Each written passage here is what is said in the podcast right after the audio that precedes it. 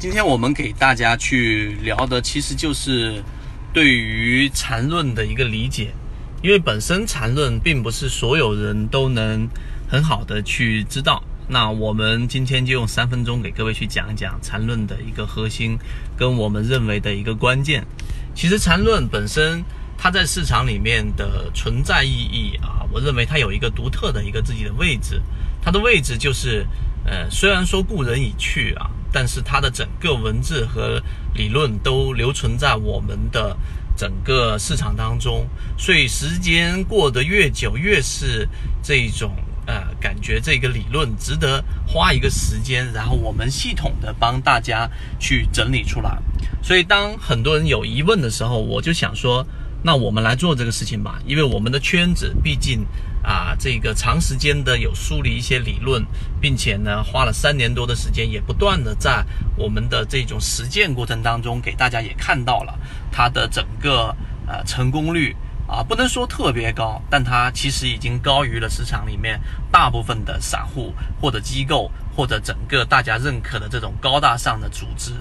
所以当这一个事情结果出来之后，大家很。期待，然后我们也很兴奋的去帮大家去做了这样的一个梳理，就是把缠论真正的做成了啊，我们认为啊值得拿出来并且有价值的一个课程。所以当这个课程准备面试了，我其实心中还是挺那个感慨的，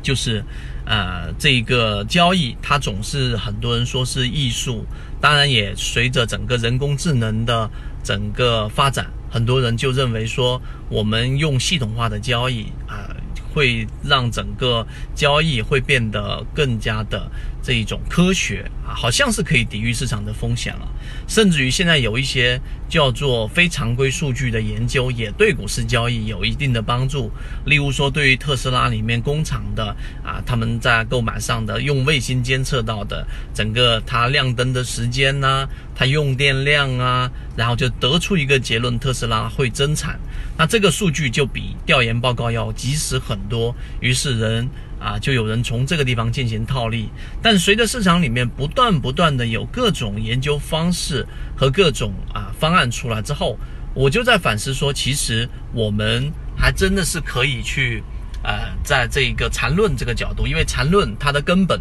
是基于啊几个点的，第一个是基于人性，人性是不会变的，既然人性不会变。那我们就还真的是可以把这个理论给它梳理出来。第二个，它是基于整个市场的结构啊，它里面其中的一个描述就是，股市里面的交易无外乎就是在低点、高点不断转换的这一种 K 线形态当中去寻找介入的和卖出的机会，就是这么简单的一个道理。那说起来道理很简单。那么实战过程当中到底怎么去运用呢？那大家可以去找到我们的缠论梳理出来的啊这一个内容，希望对大家来说有所帮助。这个是我们今天在缠论出来之前提前给大家去提到的一个内容。好，今天讲那么多，希望缠论能够辅助你找到属于你自己的系统。各位再见。